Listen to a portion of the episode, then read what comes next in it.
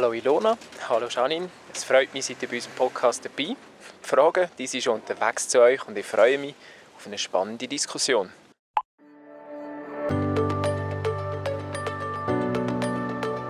Hallo und herzlich willkommen zurück, liebe Zuhörerinnen und Zuhörer. Schön, seid ihr wieder dabei beim Podcast «Recht aktuell», ein Podcast mit aus dem Leben von der Rechtsschutzversicherung Axara. Bei der letzten Folge haben wir gemeinsam mit unserer WG den Wohnungswechsel ein bisschen näher angeschaut. Heute geht es um rechtliche Probleme, die während einem Mietverhältnis auftauchen können. Vielleicht leben auch ihr in einer Mietwohnung und habt schon Schwierigkeiten gehabt oder seid einfach gespannt, was für Probleme da könnten auftauchen und wie man sie dann lösen kann. Wir sind heute bei zwei Arbeitskolleginnen, der Ilona und der Janine. Die Fragen haben wir schon versendet und ich schlage vor, wir hören mal rein.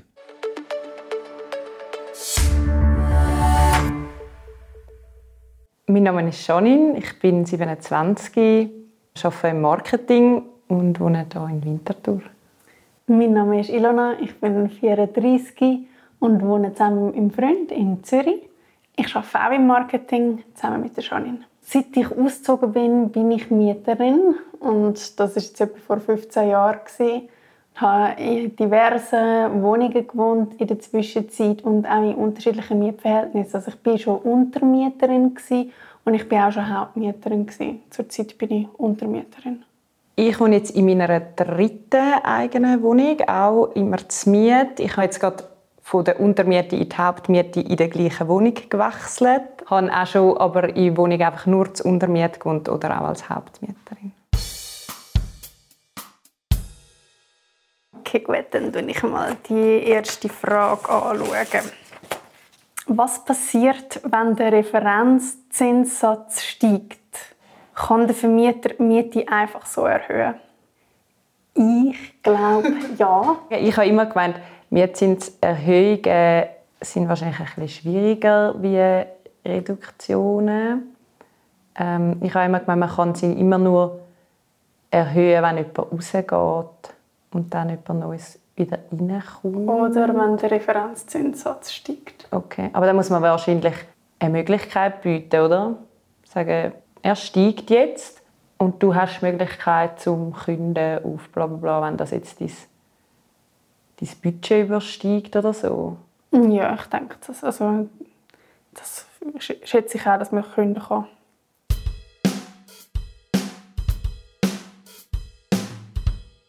Nächste Frage. Wer der Vermieter entscheidet sich aufgrund der drohenden Energiekrise weniger zu heizen bzw. die Heizung später einzuschalten. Darf er das? Also rein aus der Logik heraus würde ich jetzt sagen, dass er das nicht darf. Ähm, Außer der Bund tut das so anordnen, weil wir als Vermieter ja die Heizkosten selber tragen. Ja, ich jetzt also ich weiß auch gar nicht, ob er irgendwie kann mega steuern, wie fest wir ja unsere Wohnung heizen. Nicht. Ich kann doch selber mein, meine... Ja, aber sie tun eben schon die Heizung ein- und ausschalten. Und wir können nachher steuern, mhm. wie fest die Heizung an ist bei uns in der Wohnung. Hätte ich jetzt auch gesagt. Und das heisst, ja. er könnte ja nicht sagen, jetzt ein weniger heizen. Er könnte einfach vielleicht die Heizung nicht anstellen, wenn es für unser Empfinden schon nötig wäre. Mhm. Aber wenn wir, ihm dann, wenn wir dann der Verwaltung würden anrufen und sagen, es ist mega kalt bei uns, ähm, können wir die Heizung anstellen? Weiß ich nicht, ob sie dann einfach sagen, nein. Ja, aber ich finde halt einfach, ich meine, die Kosten tragen wir ja, ja. als Mieter. Ich glaube, der darf das nicht.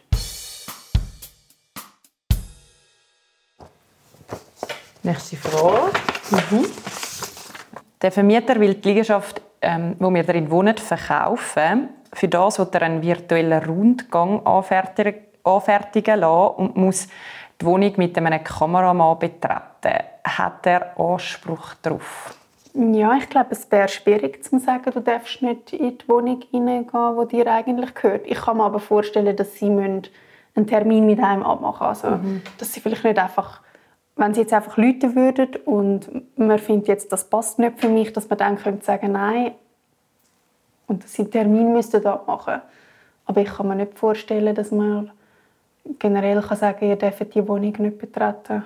Ich glaube auch. Ich glaube, es ist auch gar nicht unbedingt also ich habe das Gefühl, es ist nicht so entscheidend, ob man sie jetzt verkaufen oder wieder neu vermieten. Wenn man ja zum Beispiel regulär kündigt, dann muss man ja keinen neuen Nachmieter suchen. Und wenn dann keine Fotos vorhanden sind oder so, dann muss man sich ja auch bereit erklären, glaube ich, zum zumindest Besichtigungen machen. Obwohl, warte jetzt mal, wenn ich jetzt genau darüber nachdenke, bin ich mir doch nicht sicher. Und zwar, weil es geht ja nicht um einen Grundriss, sondern Nein, ja, genau, das wollte ich, dir, ich, das ich dir auch noch sagen. Also das ist halt schon sehr ein persönliches... Ach, ich glaube, der darf das Wie so ein Video machen. Ich glaube, sie könnten zum Beispiel auch nicht verlangen, weil, sagen wir mal, du hättest ein Kunstobjekt oder so, das viel Wert hat, dann würde ich mir online sehen, dass du das hast oder dass das in dieser Wohnung hängt und vielleicht sogar mit Adresse. Also nein, ich glaube, sie dürfen es nicht.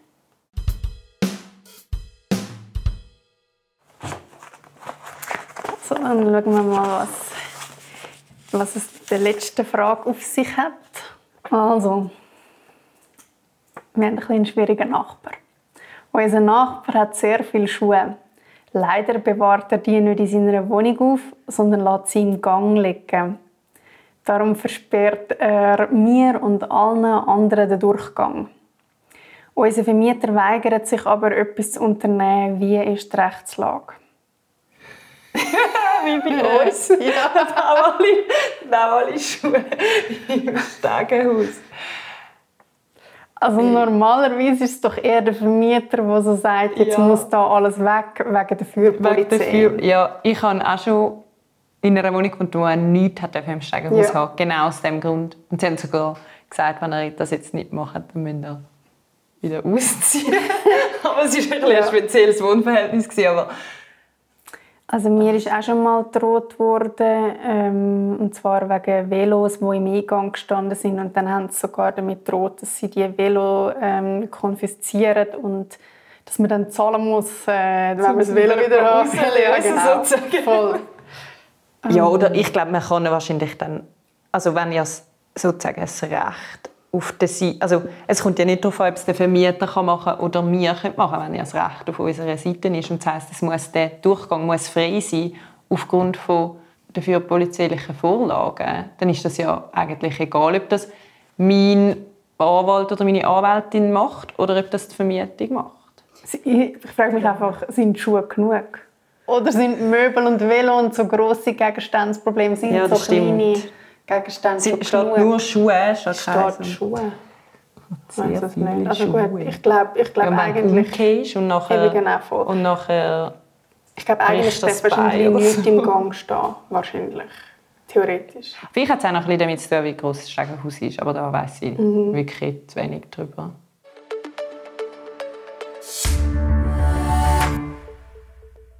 Vielen Dank, Ilona und Janine, für die spannenden Einblick und die interessante Unterhaltung. Wir sind, wie ihr gehört, wieder zurück im Studio. Neben mir, oder vis-à-vis von mir, hockt Gabriela. Hallo Gabriela. Hallo Leo. Gehen wir zu der Frage 1. Ähm, was passiert, wenn der Referenzzinssatz steigt? Kann der Vermieter den einfach erhöhen? Wir kennen ja das vielleicht, wenn er sinkt. Das ist in der Vergangenheit häufiger passiert. Wie sieht es aus, Gabriela, wenn der zur Abwechslung mal steigt? Ja, der Referenzzinssatz, das ist ja so ein Durchschnittszinssatz für die Hypothekarzinsen. Das wird vierteljährlich erhoben. Und im Moment haben wir tatsächlich die Situation, dass wir davon rechnen dass das künftig jetzt eben mal einen Anstieg nimmt statt sinkt, äh, wenn man, wenn man ähm, den Immobilienmarkt anschaut. Ähm, das Steigen vom Referenzzinssatz ist tatsächlich einer der Gründe, die es dem Vermieter würden erlauben, den Mietzins zu erhöhen. Bei der Berechnung der Mietzinserhöhung ist aber nicht allein der Referenzzinssatz ausschlaggebend, sondern auch andere Faktoren müssen berücksichtigt werden, wie die allgemeine Kostensteigerung, also was sind die Unterhalts- und Betriebskosten und das Teuerungsniveau. Sehr interessant. Jetzt haben ähm, die Lona und Janine noch einen anderen Aspekt äh, thematisiert, und zwar die Kündigungsmöglichkeit. Sie sind der Ansicht, dass man hier ähm, als Mieterin oder Mieter muss die Möglichkeit haben, äh, zu kündigen, wenn der äh, Referenzzinssatz dann tatsächlich mal steigen tut. Ähm, wie sieht es da damit aus? Sie sind da auf der richtigen Spur. Der Vermieter kann nicht einfach von einem Tag auf den anderen Zinsen erhöhen, sondern er muss sich dabei an die Kündigungsfrist halten. Also erst auf den nächstmöglichen Kündigungstermin kann so eine Erhöhung durchgesetzt werden. Er muss außerdem, dass der Vermieter mindestens zehn Tage bevor die Kündigungsfrist anfangen laufen tut, mitteilen, sodass die Mieter Bedenkfrist hätten, ob sie unter diesen Umständen vielleicht möchten selber den Mietvertrag kündigen der Vermieter muss außerdem so ein amtlich vorgeschriebenes Formular benutzen für die Mitteilung und dort äh, alle relevanten Angaben drauf machen, die die Mieter brauchen. Ja, du hast es angesprochen, ähm, gerade vorhin. Die, die, Mieterinnen und Mieter die haben die Möglichkeit äh, zu kündigen, wenn sie nicht damit einverstanden sind. Ähm, was ist, wenn sie in der Wohnung bleiben wollen? Können sie das auch anfechten? Ja, sie können es anfechten. Sie haben für das 30 Tage Zeit seit Empfang von der Mitteilung. Da können sie äh, das Gesuch bei der Mietschlichtungsstelle einreichen. Es lohnt sich dann aber vorgängig, das mit einer Fachperson zu prüfen, ob man da Aussicht auf Erfolg hat. Merci, Gabriela. Gehen wir doch weiter zu der Frage 2. Dort haben wir von der Ilona und der Janine wissen, was passiert, wenn der Vermieter ähm, aufgrund von der drohenden Energiekrise äh, weniger heizen oder äh, die Heizung spät einschaltet. Ökologisch sicherlich sinnvoll, wenn man ein bisschen weniger heizt. Ähm, wie sieht da aber die Rechtslage aus für die Mieterinnen und Mieter? Der Vermieter kann nicht einfach schalten und walten, wie er will. Er muss die Wohnung in einem zumutbaren Zustand zur Verfügung stellen. Die Gerichte sind bisher der Ansicht gewesen, dass eine Wohnung tagsüber mindestens 20 Grad geheizt sein muss, damit das eben zumutbare Temperatur ist. Ansonsten wird es als Mangel gesehen. Sehr interessant. Ähm, es ist Herbst 22 und in den Medien ist immer wieder die äh, Energiemangellage präsent. Ähm, was würde jetzt beispielsweise passieren, wenn der Bundesrat würde entscheiden, dass wir plötzlich nur noch auf 19 Grad dürfte heizen? Wie vertreibt sich das mit der 20 Grad Regel, die dort die Rechtsprechung, wenn ich das richtig verstanden habe, äh, gemacht hat? Das ist tatsächlich sehr eine spannende Frage, weil der Vermieter wäre natürlich auch an so eine Anordnung vom Bundesrat gebunden. Und dann haben wir da tatsächlich einen Widerspruch, was geht jetzt vor? Und da müssen wir dann wieder das Gericht entscheiden lassen, ob jetzt in diesem Winter die 20-Grad-Regel revidiert wird und man sich halt auch nur 19 Grad muss gefallen lassen. Wir hoffen natürlich, dass der Winter niemand muss frieren Jetzt, wenn aber tatsächlich jemand friert, Gabriela, was kann man da als Mieterin oder Mieter machen? Was sind meine Rechte?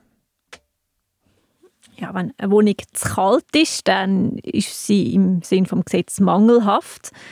Und der Mieter kann sich an den Vermieter wenden und Beseitigung von dem Mangel fordern. Insofern ist dann auch ein Thema, ob der Mietzins reduziert wird. Gehen wir weg von der Temperatur und hin zu der spannenden dritten Frage mit dem virtuellen Rundgang. Ähm, die Lona und Janine äh, sind bei dieser Frage ein bisschen unschlüssig, ob jetzt der Vermieter die Wohnung darf betreten ähm, dafür oder nicht. Ähm, wie sieht die Rechtslage aus, Gabriela? Der Vermieter darf die Wohnung grundsätzlich dann betreten, wenn es nötig ist, um sich weiter vermieten, verkaufen oder wenn es für den Unterhalt der Wohnung nötig ist. Also grundsätzlich muss man sich das gefallen lassen. Also, wie muss ich mir das konkret vorstellen? Also, die Vermieterin oder der Vermieter, die, die klopfen an die Türen, ein Kamerateam im Schlepptau, ich habe vielleicht nur das Handtüchchen an oder am Vorabend Gäste gehabt und das sieht halt nicht so ordentlich aus, wie es könnte. Muss ich die wirklich in die, in die Wohnung lassen? Also der Vermieter muss sein Recht natürlich schonungsvoll ausüben. Er darf da nicht einfach spontan vorbeischneien, sondern man muss vorgängig einen Termin abmachen und da auch genug Zeit geben, einem Mieter, um sich darauf vorzubereiten. Ähm, und gerade wenn es natürlich darum geht, noch ein Video zu erstellen, muss man das ähm, Mieter vorgängig ankündigen. Okay, Gabriela, fassen wir zusammen. Man muss das über sich ergehen lassen. Äh, in dem Moment, also der Vermieter oder die Vermieterin, die darf äh, die Wohnung betreten. Jetzt hat die Lona und Janine aber einen ganz interessanten Aspekt noch reingebracht. Und zwar, ähm, zum einen sind sie der Ansicht, dass es halt schon sehr persönlich ist, wenn jemand in der Wohnung filmen tut. Und zum anderen könnte man ja auch die Kostbarkeiten sehen, die in dieser Wohnung aufbewahrt werden. Ändert sich denn da etwas, Gabriela? Ja, also ich kann die Bedenken von diesen beiden nachvollziehen das ist auch so, dass sie sich das nicht gefallen lassen dass man persönliche Details aus ihrem Leben dann sieht auf dem Wohnungsportal. Sie haben den Anspruch darauf, dass persönliche Gegenstände oder eben Kostbarkeiten, wo sie nicht möchten, zur Schau stellen, dass die vorgängig entfernt werden oder aber, dass man es dann auf dem Video nachträglich unkenntlich machen würde. Gehen wir von der einen Kostbarkeit zu den anderen Kostbarkeiten, zu den Schuhen. Wir haben von der Ilona und von der Janine wissen, was sie machen können, wenn der Nachbar seine Schuhe rumliegen im Gang und damit den Durchgang versperrt. Jetzt sind die beiden ein bisschen erstaunt ob unserer Fragestellung. Ähm, Gabriela, bring doch doch ein bisschen Licht ins Dunkel. Wie steht die Rechtslage? Darf ich als Mieterin oder Mieter tatsächlich das Treppenhaus oder den Gang nutzen?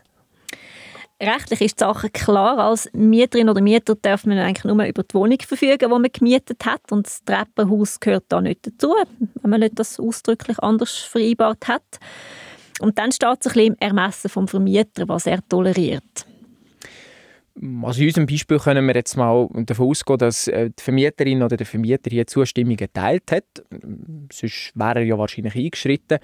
Ist die Sache damit erledigt und muss ich so einen Zustand dann effektiv dulden?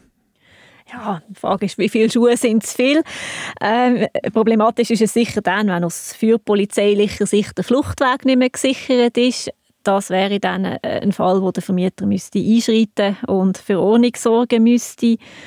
Ähm, ansonsten kann man sich gegen das Schuhchaos im Gang nur dann wehren, wenn es wirklich ähm, einem am Zugang zu der Wohnung hindern. Also wenn man da jedes Mal einen riesen Gump drüber machen müsste rein ästhetische Bedenken tun jetzt nach meiner Einschätzung nicht, äh, geben da keinen Anspruch auf, auf Tätigwerden vom Vermieter. Gehen wir mal weg von den Schuhen und hin zu Gegenständen, die viele von uns auch daheim haben. Velo, Kinderwagen. Ähm, Janine und Ilona haben das auch sehr schön erwähnt. Wie, wie sieht das da damit aus? Ja, da haben wir äh, tatsächlich häufig ein Problem, weil es für jetzt gerade Velos und Kinderwagen oftmals gar keinen Platz hat. Es kommt letztlich ein bisschen auf den Einzelfall drauf an.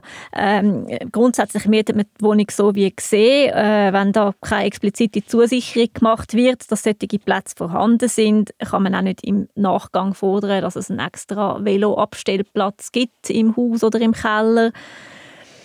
Andererseits muss das Mietobjekt auch zum vorausgesetzten Gebrauch tauglich sein. Und wenn jetzt eine Wohnung als Familienwohnung vermietet wird, dann fragt sich schon, ob der Vermieter nicht müsste auch einen Abstellplatz für Kinderwagen zur Verfügung stellen Merci vielmals, Gabriela, für die spannende Antwort. Am Schluss ist es wie fast immer, ähm, es kommt darauf an, man muss den Einzelfall anschauen. Vielen Dank auch an euch, liebe Zuhörerinnen und Zuhörer. Ähm, in dieser Folge haben wir miteinander angeschaut, was für Probleme können auftauchen während dem Mietverhältnis.